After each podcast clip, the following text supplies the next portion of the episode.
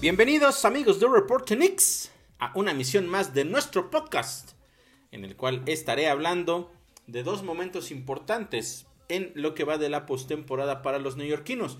Pues esta semana terminó la primera ronda con una victoria por parte de los neoyorquinos. Les quedaba un solo partido por jugar, o mejor dicho, un solo partido por ganar para poder avanzar a la segunda ronda, situación que se dio en el partido en contra de los Cavaliers y posteriormente ayer comenzó la primera eh, o fue el primer partido de la segunda ronda en contra del Heat con situaciones muy importantes a analizar en cada uno de los partidos en específico en el inicio en el arranque de esta serie en contra de Miami porque hubo muchos aspectos que terminaron afectando a los neoyorquinos pero vamos a ir poco a poco desmenuzando qué fue lo que sucedió. Vamos parte por parte, porque como ya les mencionaba, los Knicks iniciaban la semana a una victoria de poder avanzar a la segunda ronda por primera vez en 10 años, recordando que la última vez que lo hicieron fue en la temporada 2013,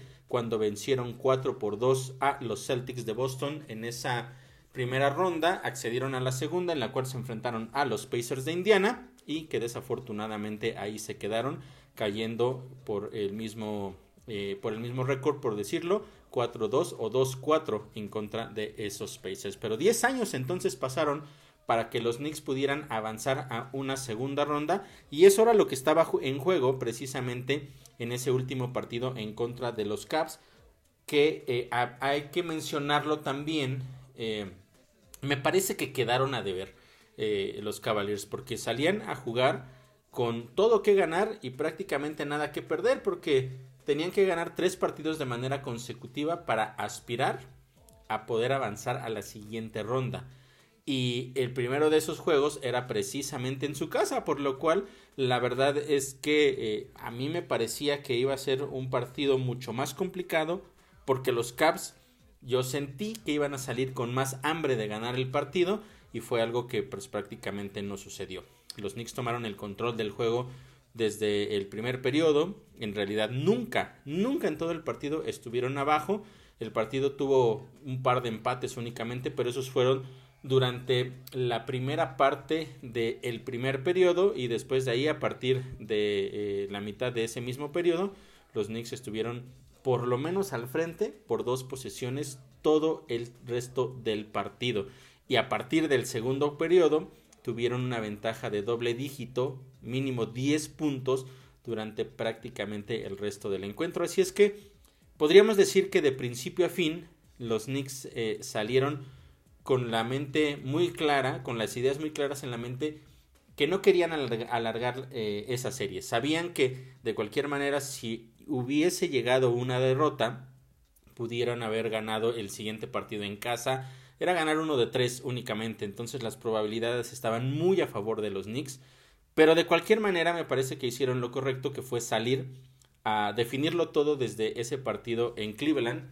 y aprovechando esta situación en donde, insisto, me parece que Cleveland quedó un poco a deber en intensidad, en ganas, eh, porque a, veces podemos hablar de que los tiros no caen o que las decisiones no son correctas. Me parece que eso es parte del juego, pero eh, la otra parte en la cual no se ve al equipo con, con, toda la misma intensidad que tuvieron en otros de los encuentros en esa misma serie, en específico, por ejemplo, en el juego 2 que salieron a comerse completamente a los Knicks.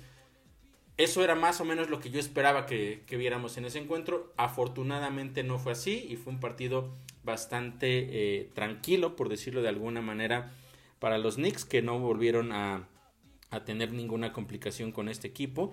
Y eso también se reflejó, por supuesto, en la parte estadística que hemos hablado eh, a lo largo de los últimos podcasts, en la parte de los rebotes, que fue una situación importante. Los Knicks ganaron la batalla 48 a 30.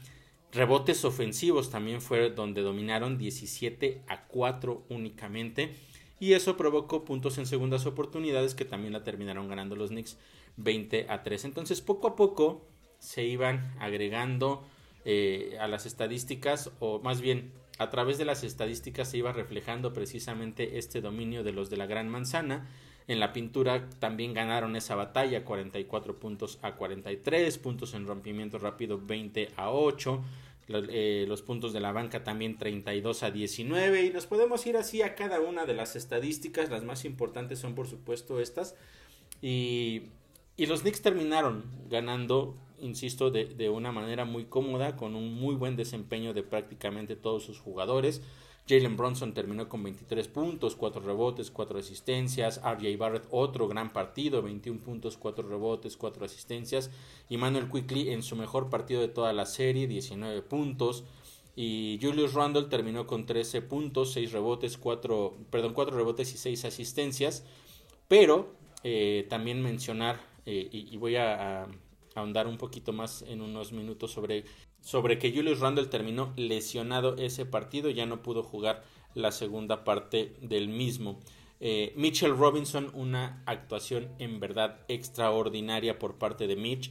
13 puntos, 18 rebotes. 11 de ellos fueron rebotes ofensivos. Algo realmente impresionante. Eh, tres bloqueos también, dos robos. El partido realmente increíble, un partido redondo por parte de Mitchell Robinson gran parte del por qué los Knicks terminaron dominando ese encuentro fue gracias precisamente a él. Y Obi Topping respondió precisamente a la ausencia de Julius Randle y tuvo 12 puntos en ese partido en aproximadamente 26 minutos que tuvo de juego. La verdad es que eh, viéndolo desde cualquier perspectiva, desde cualquier punto de vista, este fue un partido inclinado completamente hacia los de la Gran Manzana con un muy buen desempeño de prácticamente cada uno de los jugadores que estuvieron sobre la duela y no hubo más. Ahí se terminó entonces la serie. Los Knicks hicieron lo que tenían que hacer. Eh, me parece que reaccionaron muy bien a ese eh, momento crítico eh, en, cuando les ganan ese partido 2 por una verdadera paliza. El aspecto anímico se subieron, supieron sobreponerse a esa situación terminaron ganando también por paliza el juego 3 y después ya prácticamente dominaron el resto de la serie. Los Knicks lo hicieron bastante bien. Había, como yo les mencionaba, ciertos momentos en, los partidos en los que se notaban muchas dudas. La, selección de tiros a veces no era la adecuada, la energía que se ponía dentro del partido a veces tampoco era, la, la adecuada. Las pérdidas de balón pudieron haber llegado a ser también un problema en algún en varios momentos de cada uno de los partidos y quizá haber afectado en el resultado de la serie, pero al final los Knicks en los momentos claves, en los momentos importantes, supieron hacer las jugadas, excepción, insisto, de ese juego 2. Fuera de todo eso, la verdad es que a pesar de los detalles que se tenían que ajustar, pues la verdad es que en general fue una muy buena serie para los neoyorquinos que la terminan entonces ganando, avanzando a la segunda ronda, como ya lo había mencionado, y eh, por primera vez en 10 años. Y venía entonces eh, la situación de Julius Randle. ¿Qué pasó con Julius Randle? Bueno, en una jugada desafortunada termina doblándose eh, de una manera muy aparatosa el tobillo. Parecía por lo menos, por lo que se veía en el momento, en las repeticiones, que podría ser algo mucho más grave que no se iba a poder quizá eh, eh, pues levantar y caminar por él mismo porque había sido un, movimiento del tobillo bastante duro y eso pues la verdad es que sí daba la impresión de que las cosas no, no iban a salir tan bien. Afortunadamente se termina eh, levantando, sale por su propio pie y, la situación también es que ya no regresó a ese partido y quedaría en duda para el siguiente. Hasta el momento no sabemos si es que Julius Randle va a poder estar presente en el, en el juego 2 o no. Pero sí fue una lesión que prendió un poco, eh, pues decirlo de alguna manera, las, las alarmas dentro del equipo de los Knicks. Sabemos que eh, si bien hay momentos en los que no precisamente es el jugador más importante ni, ni aporta las cosas que, que debería de aportar, eh, un aspecto que sí es importante de él y que me parece que va a ser clave en esta serie en contra del equipo de Miami es en la parte de los rebotes. Los Knicks van a necesitar ganar la batalla en los rebotes porque puntos en segundas oportunidades en contra de jugadores tan peligrosos como Jimmy Butler, como Bama de Bayo, es, es una situación que los Knicks no se pueden, no se pueden permitir. y que ya estaré abordando en unos minutos más este tema del primer partido en contra del Heat. Pero ese creo que sería el factor importante del por qué sería clave que Julius Randle pudiera estar dentro de la duela, enfocado más en el tema de los rebotes. Vamos a ver cuánto tiempo puede, eh, en cuánto tiempo estará listo para poder regresar, si es que, si es que lo estará. Pero sí fue un, un momento que pudo haber quizá marcado eh, el rumbo de la serie, podríamos decirlo de alguna forma, pero la realidad es que los Knicks, sin grandes actuaciones de Julius Randle, porque la verdad estuvo prácticamente ausente, a excepción de, ese primer de esa primera mitad del primer partido, en donde brilló. Fuera de eso, la verdad es que Julius Randle ofensivamente fue prácticamente nada para los Knicks, pero no se vieron afectados en realidad y pudieron ganar esa serie. Así es que eh, ya veremos qué es lo que, lo que sucede. Este equipo del Heat sí me parece que es mucho más peligroso que, los Cavaliers y ya lo estaremos abordando. Pero eh, ahí está la situación de Julius Randle. Quizá lo, lo único que sí podría agregar aquí que no me gustó para nada es la actitud. La actitud de Julius Randle porque estuvo unos minutos tirado sobre la duela con mucho dolor. Lo ayudan posteriormente a, a levantarse y eh, con una, con un, ¿cómo podría decirlo? Con un gesto, con un movimiento un poco grosero, déspota, eh, como que eh, con los brazos aleja a, sus compañeros, a, a sus a los que lo estaban ayudando ahí para poderlo levantar y, quizá apoyarlo para llegar hasta la banca de una manera así un poco grosera, como que los, les dice así como quítense, no me estén tocando, yo puedo hacerlo solo y esa actitud es una de las cosas que yo insisto no me agradan de Julius Randle. Me parece que es un, es un jugador con, con poca eh, humildad, que, que, muchas veces no se da cuenta que es ofensivo para sus propios compañeros.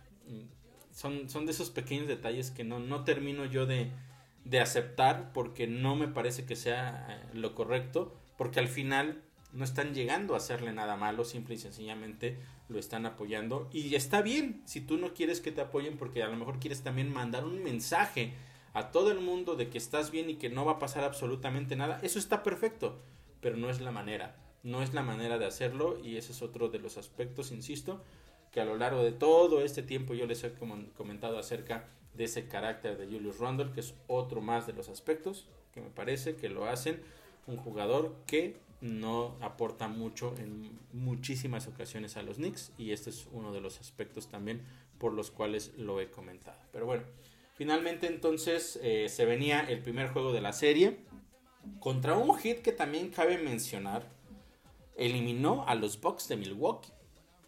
Eh, era un partido o una serie, mejor dicho, en, en la cual este equipo de Miami salía como la víctima y en realidad les terminaron pasando por encima. El dominio que tuvo esta escuadra de Miami en contra de los Bucks fue realmente impresionante, guiados por supuesto de un Jimmy Butler que está en modo de verdad insoportable, imparable. Jimmy Butler está jugando a nivel superestrella y es el jugador más peligroso sin lugar a dudas que tiene en este momento esta escuadra de Miami y es el motivo por el cual están ya en esta instancia de eh, la segunda ronda en contra de los Knicks. Pero bueno, hablemos un poco de todo lo que eh, existe alrededor de esta, de esta serie, de esta rivalidad que tiene ya muchísimos años.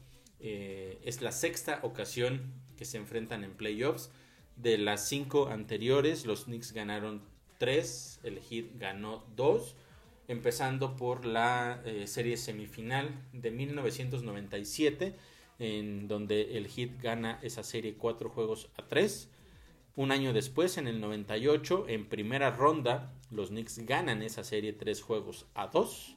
Un año después, en el 99, de igual manera, en primera ronda, se dio aquel partido eh, o aquella serie donde los Knicks también la ganan tres juegos a dos en ese último duelo en Miami como visitante, siendo los Knicks el último o el equipo 8 en contra del número 1 que era el Heat y los Knicks lo terminaron ganando con ese extraordinario tiro de Alan Houston y que eh, eso convertía a los Knicks en apenas el segundo equipo en toda la historia de la NBA sembrado 8 que vence a un sembrado número uno. Recordemos que fue eh, que la primera ocasión fueron los Nuggets cuando eliminaron a los Supersonics de Seattle en esa imagen icónica de la NBA con eh, Dikembe Mutombo tirado sobre la duela de Seattle y sujetando el balón, una de las imágenes más representativas en la historia de la liga sin lugar a dudas. Y bueno, los Knicks eran el primero en la historia en la conferencia del Este, pero sí el segundo en la historia de la NBA que conseguía eso. Posteriormente llegaron hasta las finales de la NBA. Y un año después, de nueva cuenta, ahora en semifinales, los Knicks se los enfrentaron y, los, y les ganaron cuatro juegos a tres aquí.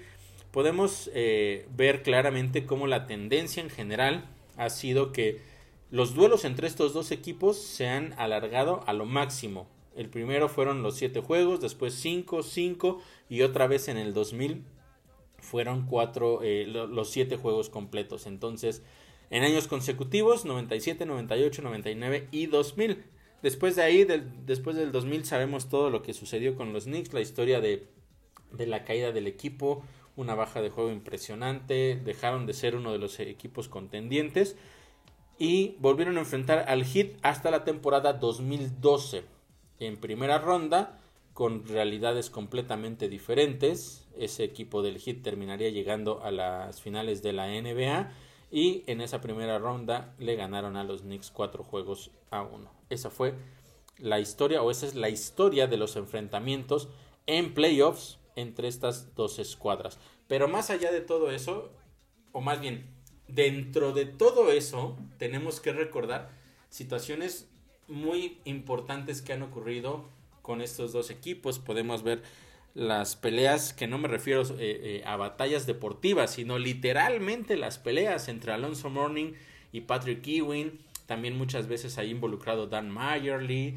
eh, Tim Hardaway, del lado de Miami, por supuesto. Del lado de los Knicks, ahí estaba Larry Johnson, también eh, Charles Oakley, no podemos olvidar tampoco esa gran batalla campal que se dio eh, cuando eh, Jeff, Van Gundy intenta separarlos, termina cayendo y abraza de una pierna a Alonso Morning tratando de evitar que golpee a, a Patrick Ewing y lo termina arrastrando, o sea, terminan tratando literalmente como un trapo sucio, como un trapo eh, a, Jeff Van Gundy, una de las, eh, la verdad es que podríamos decirlo incluso uno de, las, de los momentos más chistosos o, o, graciosos a lo largo de la historia de la NBA, pero involucrado también, por supuesto, en esa gran rivalidad que se suscitó precisamente en, hacia finales de los años 90 en contra de esta escuadra de los hits, del hit, perdón. Y, vaya, vaya, o sea, lo estoy platicando ahorita y me vienen justamente tantos recuerdos a la cabeza de todo eso que sucedió. Si alguno de ustedes eh, por alguna razón no conoce esta parte de la historia, no la, no la vieron, busquen ahí en internet las batallas campales entre, entre el Hit y los Knicks y, de verdad que se, se, van a dar cuenta de cómo se vivía. Eh, no porque esté bien o porque, bueno, de hecho sí, no está bien que haya sucedido todo eso, pero te habla de la clase de rivalidad que existía entre estos dos equipos.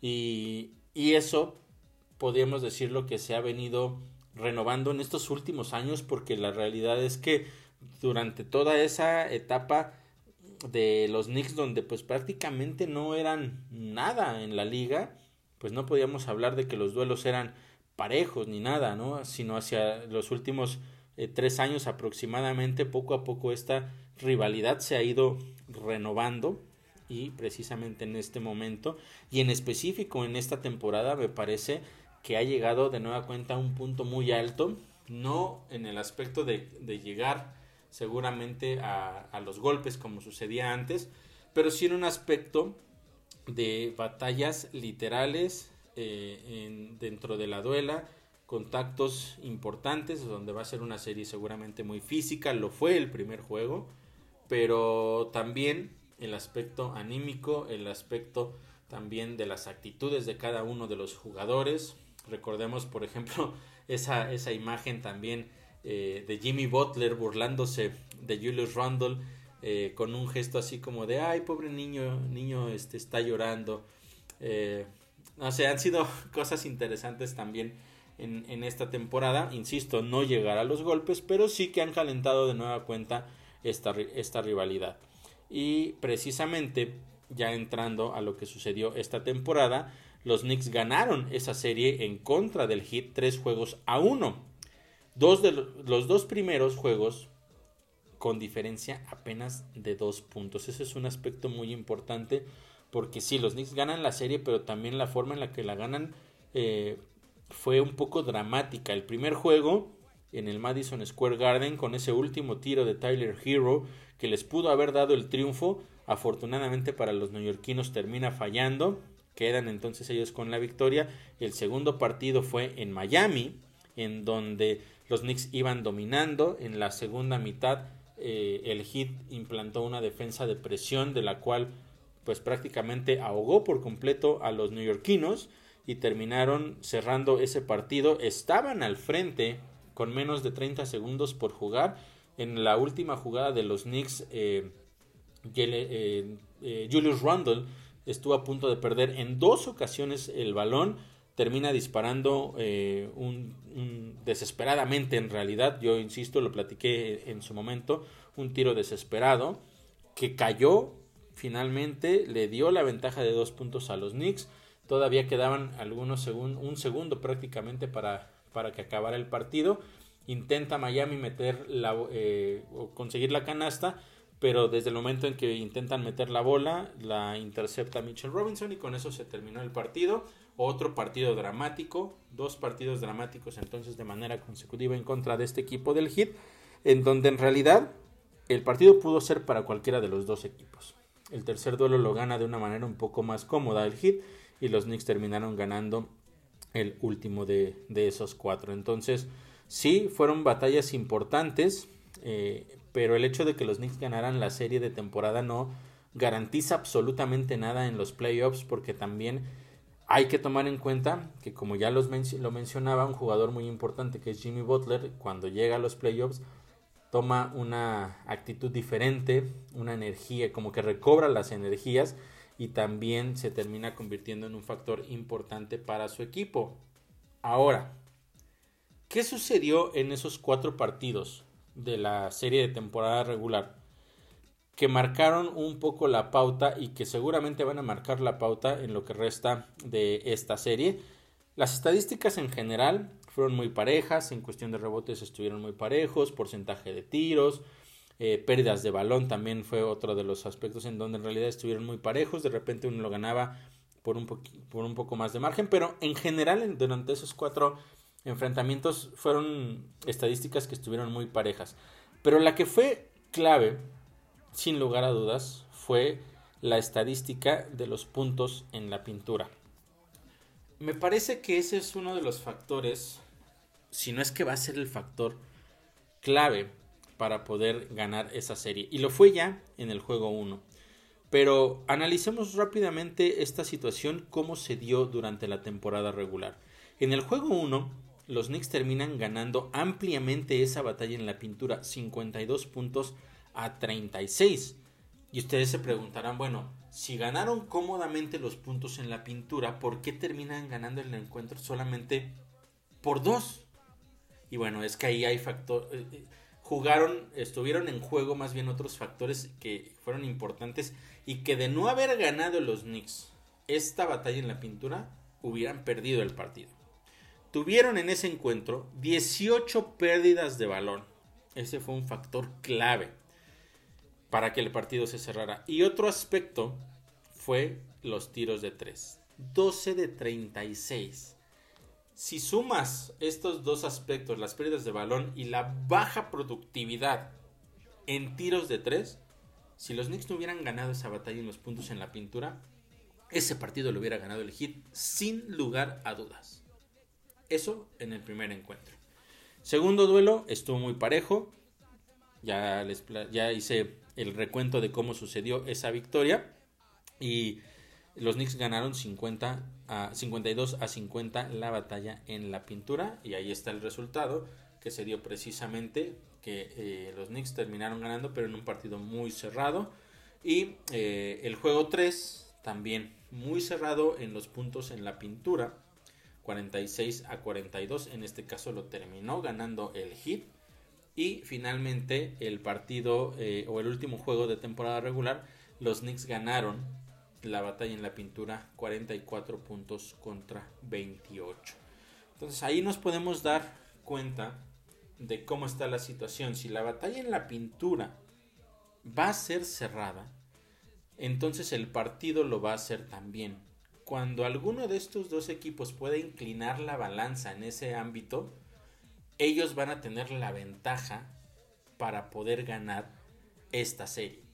Se ha visto durante ya los cuatro juegos de temporada regular y también voy a entrar ya al análisis de lo que sucedió en el juego y se podrán dar cuenta de cómo también fue un factor en este primer juego de la serie de semifinales de la conferencia del este. ¿Cómo llegábamos ahora sí entonces a este partido? Juego 1 en el Madison Square Garden, los Knicks con toda la energía, pero también el Heat con toda la motivación.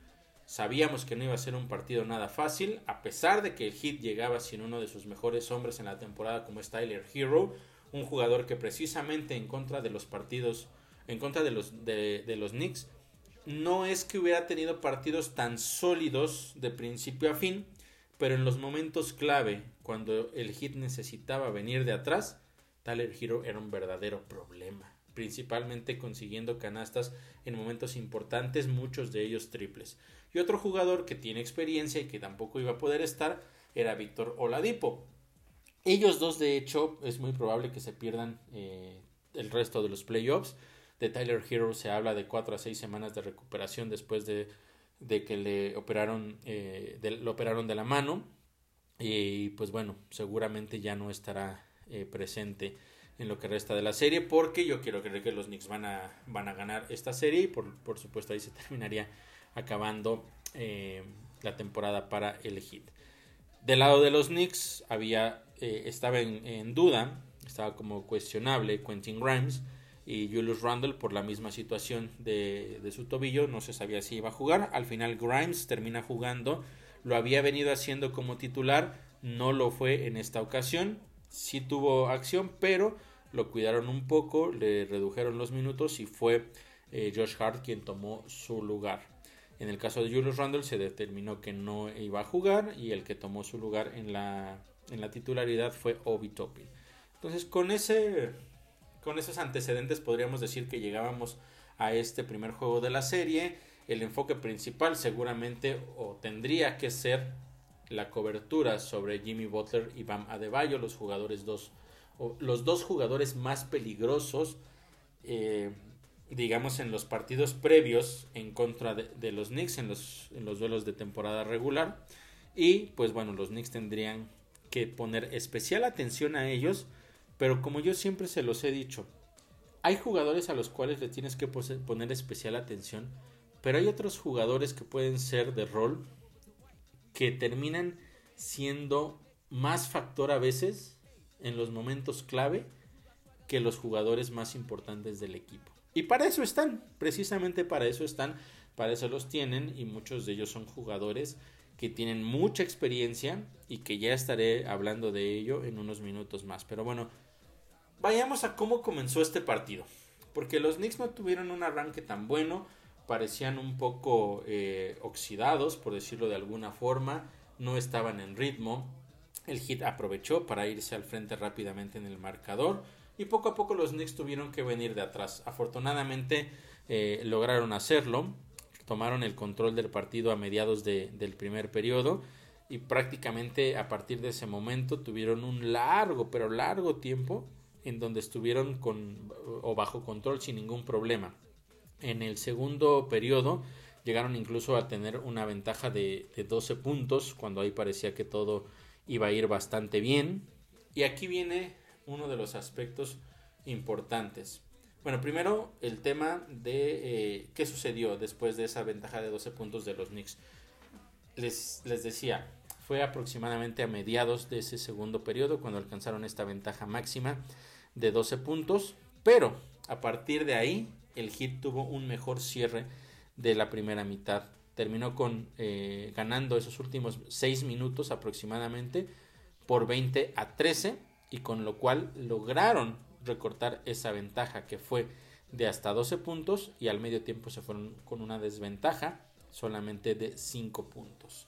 Desde ahí las cosas se veían complicadas para los Knicks porque se empezó a ver que ya no estaban siendo tan efectivos y estaban tomando malas decisiones y a la defensiva no estaban haciendo los ajustes necesarios, no estaban llegando a las asignaciones, no estaban llegando a los apoyos y eso permitió precisamente que el hit comenzara también a tomar ventaja y a reducir esa diferencia que tenían. Vamos justamente a uno de los puntos claves. Y es que, como yo les comentaba hace unos minutos, el tema de la batalla de los puntos en la pintura iba a ser un aspecto muy importante. Los Knicks terminaron esa primera mitad ganando 55 puntos a 50. De esos 55 puntos de los Knicks, 40, 40 puntos vinieron simple y sencillamente de puntos en la pintura. 40 de 55.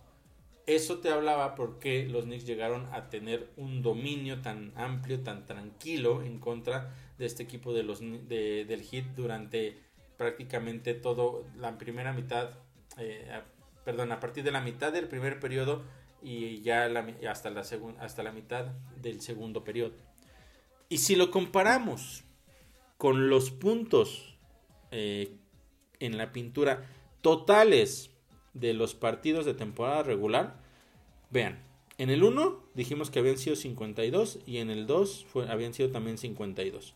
En el juego 3 fueron 46 y en el juego 4 fueron 44. Estamos hablando de que los Knicks solo en la primera mitad tenían 40 puntos en la pintura. Esto te habla de que la productividad, la efectividad había sido a un nivel muy elevado. Y, si lo vemos desde esta perspectiva, pues era precisamente en donde los Knicks tenían que ser inteligentes y seguir atacando para poder quedarse con la victoria en este partido. Pero la realidad es que la segunda mitad fue un verdadero desastre. El hit eh, se enfocó precisamente en limitar ese, eh, ese factor que tuvo, que estuvo la escuadra neoyorquina a favor durante la primera mitad. Me refiero precisamente a los puntos en la pintura. La estrategia de Miami fue cerrar la pintura, que no entren. Veíamos a Jalen Bronson que había tenido una buena primera mitad colando lo, veíamos que de pronto le llegaban una doble o hasta triple marca para cerrarle el espacio, tenía que retroceder, pasar el balón, sacarlo hacia los triples o, simplemente eh, hacerse para atrás y esperar a reiniciar la jugada. Lo mismo con RJ Barrett que lo vimos muy agresivo durante la primera mitad. Al final tampoco pudo hacerlo, le terminaron también cerrando esos espacios y eso fue una de las claves para que la situación cambiara rotundamente en esa segunda mitad. Los Knicks lograron encontrar a sus jugadores eh, abiertos al momento de que por supuesto se, se le cerraron eh, los accesos a la pintura, pero estuvieron secos, secos completamente en, los tiros. En, en triples, fíjense, aquí hay dos datos bien importantes. En triples abiertos, y con esto me refiero a triples donde recibes el balón y si bien eh, hay alguien que te está marcando, tienes distancia suficiente para poder ejecutar de una manera más o menos tranquila tu, tu disparo. 2 de 15 para los Knicks. 2 de 15. Imagínense nada más esto.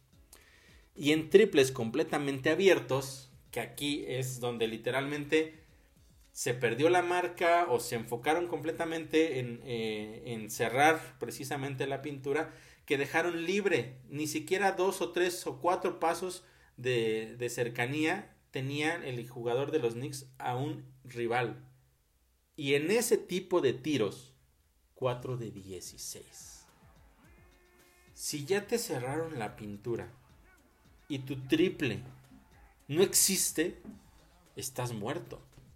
Estás muerto porque la única forma de volver a abrir la pintura es precisamente a través de los tiros de larga distancia. Y si no te están cayendo, no hay nada que puedas hacer porque por dónde entras, por dónde consigues puntos. Bueno, eso podemos pensar, ¿no? Pero ¿qué es lo que sucede? Porque también aquí es importante aprender a leer esta situación de, de cómo debes tratar de romper cada una de las situaciones que te presenta defensivamente el equipo rival. La primera opción es, ya me cerraron la pintura. Ok, no puedo entrar. Saco el balón. En esta nueva NBA, por alguna razón, eh, porque ya se ha vuelto una costumbre, es no puedo entrar, saco el balón, voy por el triple. Y no está cayendo. Entonces te cierran la primera opción, la segunda opción tú no la tienes fina, pero sí existe una tercera opción. Y esa tercera opción es tiros de media distancia. ¿Por qué los Knicks se aferraron a intentar triples cuando claramente no les estaban cayendo? Tú dominaste la primera mitad a través de puntos en la pintura. Entonces sabemos que puntos en la pintura significan dos. Cada canasta cuenta dos puntos porque estás en la zona de la pintura. Entonces los tiros de media distancia te dan la misma cantidad. Si tu triple no funciona, tu penetración tampoco, ¿por qué no intentar tiros un poco más seguros? Esos tiros de media distancia que prácticamente están extintos en la NBA porque para muchos no funcionan de la misma manera porque están acostumbrados a que sea mejor el triple. Y por supuesto te da un punto más, pero cuando ninguna de las dos opciones te está funcionando, hay un punto intermedio que puedes explotar y tienes que explotarlo. Los Knicks no se dieron cuenta de eso y no lo hicieron, se aferraron a los triples. Muchos de ellos, de verdad, como yo les mencionaba, completamente abiertos y algunos de ellos ni siquiera le pegaron al aro. Es una situación preocupante porque esto es de lectura de juego. Como se los he mencionado a lo largo de otros podcasts, es ese basketball IQ. Y de hecho, eh, eh, Jalen Bronson lo mencionó también eh, al final del partido. Él decía que precisamente los Knicks tendrían que aprender a leer los momentos del juego y hacerlo mejor. Y es que eso sucedió. O sea, te cerraron dos opciones, pero hay una ahí intermedia que te puede salvar. Porque no necesitabas forzosamente los triples. Pero al final fue lo que sucedió. Y eso, eh, entonces te cierran la, la pintura. Te fallan los triples. No intentas tiros de media distancia. Aparte, en la segunda mitad, 8 pérdidas de balón. El, porcentaje de efectividad en tiros libres también pésimo, 8 de 14. La banca fue superada completamente, 30-15. Pues las cosas iban a ir bastante mal. E, era como esa, ese, esa caída dominó donde poco a poco vas viendo cómo las cosas se van complicando, complicando y le vas sumando una y otra y otra cosa y te das cuenta que las cosas no van a salir bien. Porque no estás haciendo las cosas de la manera adecuada. Y a la defensiva también fue un desastre. Jimmy Butler 14 puntos. Después Kyle Lowry. Vaya jugadorazo que es Kyle Lowry del lado ofensivo, del lado defensivo. Yo creo que este este fue un momento en el cual creo que los Knicks no creyeron que Kyle Lowry fuera a ser tan importante en este partido. Porque ya es veterano, porque a lo mejor no ha sido de los o, no recibió muchos minutos durante, durante los primeros cuatro partidos de temporada regular, donde quizá tampoco fue factor en esos encuentros. Pero en los momentos clave, la experiencia que tiene Kyle Lowry, no olvidemos que ya fue campeón de la NBA con los Raptors. La experiencia de Kyle Lowry puede superar muchas de las cosas que los Knicks estaban esperando, o mejor dicho, que no estaban esperando que sucedieran. Fueron 12 puntos, pero también su actuación en los momentos en que consiguió las canastas, eh, a la defensiva tuvo varios robos de balón. Fue, fue un factor, podríamos decir que fue el factor X en este partido del por qué lo termina ganando el hit. Pero podría ser más bien uno entre muchos. Pero sí fue un jugador importante. Adebayo 10 puntos. Kevin Love. O sea, yo de verdad no entiendo hasta cuándo los Knicks van a comprender que Kevin Love es un jugador que no te va a meter 50, 30, 20 puntos tal vez. Que no te va a bajar 10, 15 rebotes. Que no va a jugar más de 20 minutos. Pero cuando está sobre la duela, es un jugador muy peligroso. Porque te puede conseguir triples. Porque también es un jugador que tiene una visión de duela realmente espectacular. Y los Knicks por alguna razón, por alguna razón que sigo sin entender desde la temporada pasada, se olvidan de él. Se olvidan de que es un jugador peligroso. Yo no sé, insisto, si porque ellos piensan que ya no es el jugador de hace 10 años. Pero Kevin Love siempre es un jugador que puede hacer que las cosas cambien, que el momento del partido cambie. Puede ser ese jugador que encienda la chispa. Puede ser ese jugador que corte esa racha positiva de un equipo. Y lo fue en este partido consiguió puntos claves en la segunda mitad y también consiguió esas asistencias con esos pases largos que parecían literalmente de touchdown. Yo no sé los qué, qué estaban pensando. Estaban en ese momento en el cual los tiros no les caían, pero tampoco conseguían los rebotes y todavía no se enfocaban defensivamente y no se daban cuenta de que venía el rompimiento rápido en donde Jimmy Butler estaba solo del otro lado y con pases perfectos de, Kevin Love, terminaban en puntos. Ese tipo de detalles son, son pequeñas cosas que pueden hacer toda la diferencia en un partido. Los triples por parte de Struz y de Vincent. Los Knicks, yo no sé si dijeron, bueno, no está Tyler Hero, no va a pasar nada, hay que enfocarnos en Jimmy Butler, que Jimmy Butler nos gane. Pero este equipo del Heat tiene varios jugadores de reparto que saben hacerlo bastante bien. Struz y Vincent son jugadores que durante los cuatro partidos de la temporada regular en contra de los Knicks tuvieron aportaciones importantes. No terminaron ganando en la mayoría, pero por momentos fueron los jugadores que hicieron que esos partidos se apretaran. Y los Knicks parece que se olvidaron entonces de Lauri, se olvidaron de Love, se olvidaron de Struz, se olvidaron de Vincent. Te olvidas de cuatro jugadores. Te cierran la pintura. Fallas los libres, fallas los triples. Díganme si no es la receta para el desastre. Y solo estoy hablando de la segunda mitad. Solo de la segunda mitad. Porque los Knicks no fueron capaces de entender el momento del juego, de leerlo, de saber de qué manera podías hacer los ajustes para poder aspirar a la victoria. Y fíjense algo bien curioso. A pesar de todo eso, los Knicks en el último periodo llegaron a acercarse hasta tres puntos en varias ocasiones. Una de ellas, una de esas ocasiones, con tres puntos de diferencia, fue cuando vino esa lesión de Jimmy Butler donde se termina torciendo el tobillo, también parecía que iba a ser algo mucho más grave. De hecho, se, tuvo, que pedir un tiempo fuera eh, por lesión.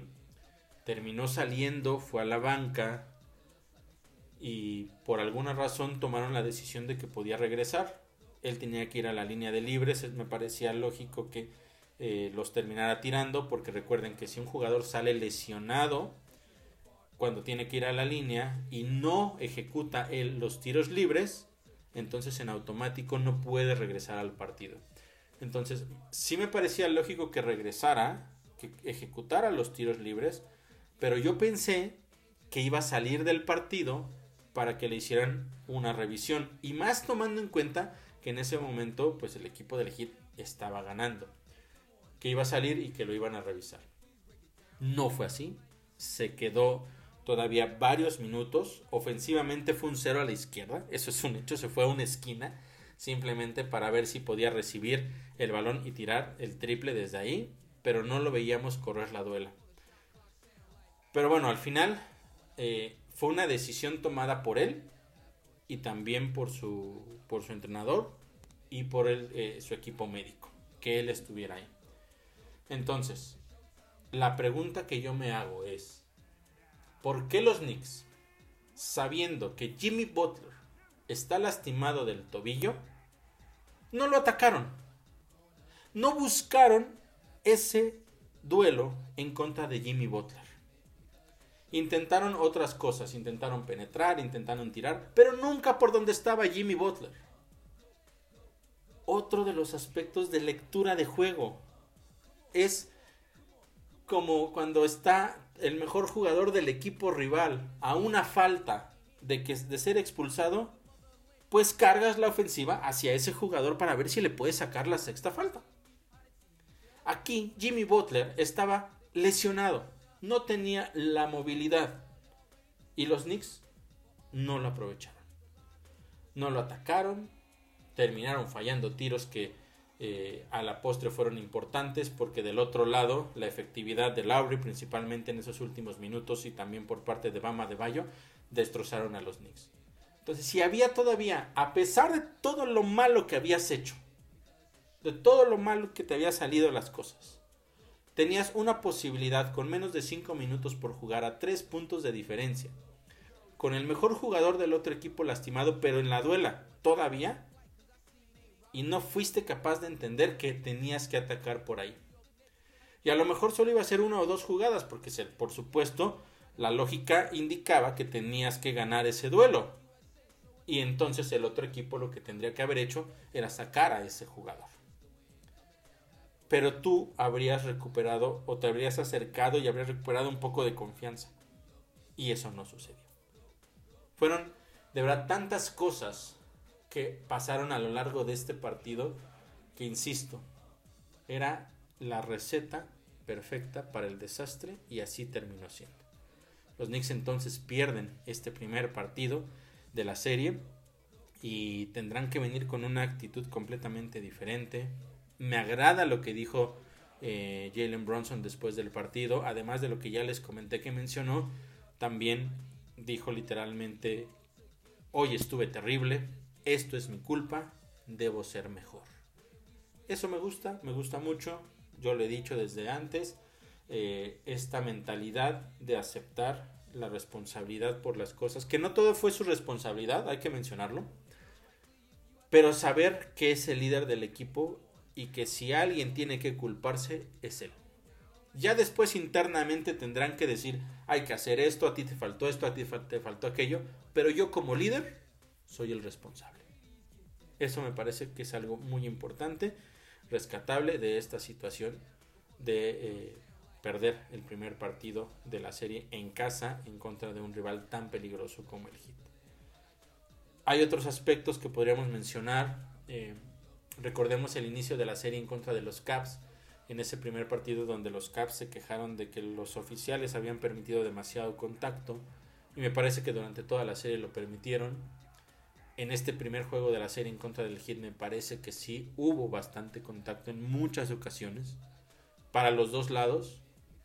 Eh, no creo que debería ser un factor, no creo que debería ser una excusa. Y yo quiero creer que lo van a seguir permitiendo a lo largo de la serie. Esta serie puede ser muy física, porque son equipos que están acostumbrados a eso y que lo van a seguir intentando. Y mientras los árbitros los dejen jugar, entonces tendrán que entender que ese es el ritmo que va a tener el juego o la serie en general y tendrán que ajustar lo que sea necesario para poder ganar los partidos. No podemos poner excusas. Los Knicks tienen cosas que mejorar. Lo decíamos en la serie de los Caps. Se ganó muy bien el primer partido, pero ojo que se pudo haber perdido. En el juego donde terminan apaleando, que fue el juego 3, la primera, el primer cuarto fue un verdadero desastre. Y si no hubiera sido por eh, RJ Barrett ese primer, ese primer cuarto, los Knicks pudieron haber tenido que remar contra corriente. Después lo terminan ganando muy bien haciendo los ajustes. Pero esos detalles contra equipos más poderosos, contra equipos más experimentados Porque recordemos que este hit en la burbuja llegó hasta las finales de la NBA que terminó perdiendo, pero llegó hasta allá. Entonces, la experiencia también la tienen. Contra estos equipos tienes que salir a dar tu mejor partido cada noche. Tratar de minimizar los errores, las pérdidas de balón, los tiros eh, precipitados.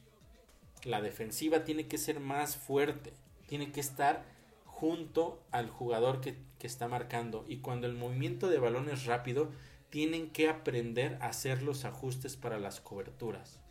Son detalles que se trabajan todos los días, toda la semana. Yo espero que, bueno, estoy seguro que después de lo sucedido ayer, eh, hoy estarán revisando muy probablemente los videos de todo lo que sucedió y tendrán que hacer ajustes. No está perdida la serie. No hay que entrar en pánico, pero sí hay que hacer los ajustes necesarios. A este equipo del Heat se le puede ganar. Esta serie es ganable para los Knicks. No hay duda de eso. Pero tienen que hacer las cosas de la manera correcta. Tienen que aprender a tomar las decisiones. Y ojo que yo siempre se los he dicho. Si desde los jugadores dentro de la duela no viene, tiene que venir del entrenador pidiendo un tiempo fuera y diciéndoles qué es lo que tienen que hacer, cambiar la estrategia o recordarles la estrategia y si no funciona, entonces que venga el siguiente, el siguiente jugador que pueda entender hacia dónde tiene que ir el partido.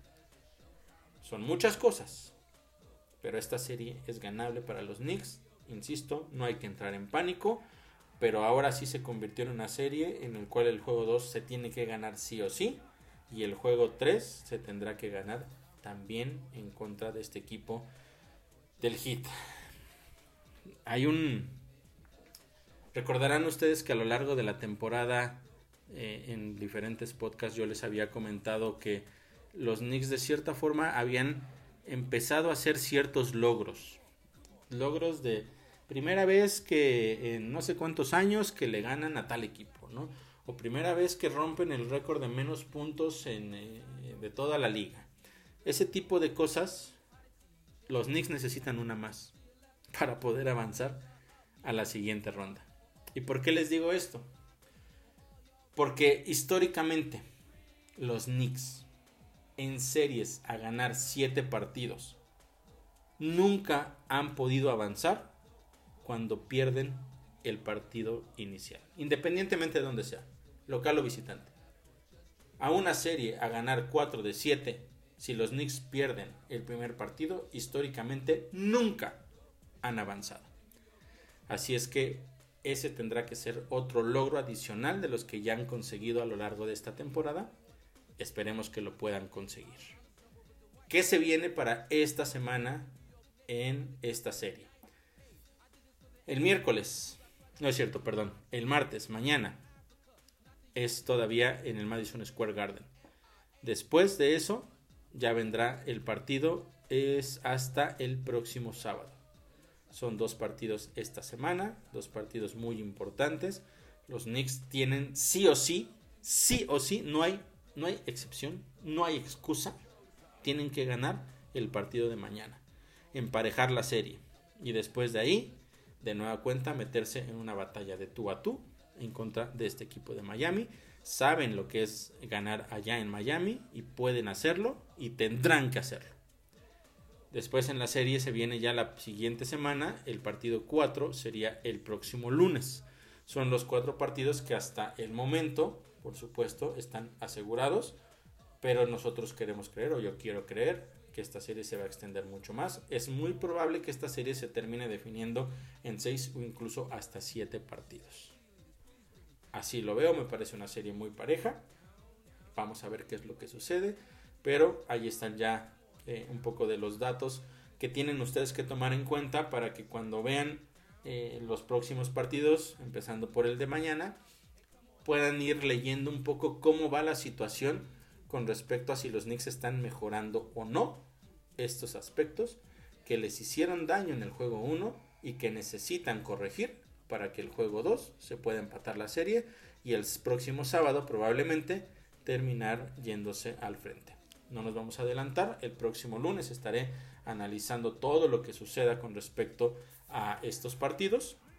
Y ya estaremos viendo también cómo le fue a los Knicks. Esperemos que sea una semana eh, positiva en donde se puedan tener dos victorias y los Knicks puedan tomar la ventaja en esta serie en contra del Heat. Por el momento es todo lo que tengo para todos ustedes. Como siempre, no me queda más que agradecerles que me hayan acompañado en esta nueva edición de nuestro podcast. Y yo estaré de regreso entonces el próximo lunes para una edición más. Y ya estaremos revisando cómo le fue a nuestros New York Knicks. Muchas gracias entonces por haberme acompañado y nos escuchamos el próximo lunes en una emisión más de nuestro podcast. The Reporter Knicks.